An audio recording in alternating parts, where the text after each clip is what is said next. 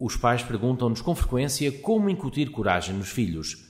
Nós sugerimos que a criança seja exposta ao ramo das vendas. Dr. Thomas J. Stanley e Dr. William D. Danko. Estamos sempre a vender. Pensa que não está no ramo das vendas? Desengane-se. Cada ramo tem aspectos ligados às vendas. Se for ator, está a vender a sua imagem aos diretores e aos produtores. Se for médico, está a vender o seu conhecimento a doentes para que confiem em si.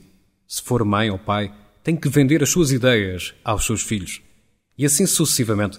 As vendas estão por toda a parte. Vender é a arte de persuasão, mas é também a subtil capacidade de convencer outras pessoas de que têm o que é preciso para resolver os seus problemas. Os vendedores gananciosos, que só pensam na comissão, raramente sobrevivem no ramo. Já os vendedores bem-sucedidos encontram formas de comunicar o valor do que têm para oferecer, de estender a mão à outra pessoa e dizer: Eu quero ajudar a resolver o seu problema. Quando conseguir fazer isso, não desista. Insista até conseguir o que quer. Continue a estender a mão aos outros, mesmo que seja rejeitado. Oferecer algo de valor incalculável a alguém não garante que essa pessoa compreenda de imediato o valor desse objeto. Quanto mais nãos aguentar, mais perto do sim vai chegar.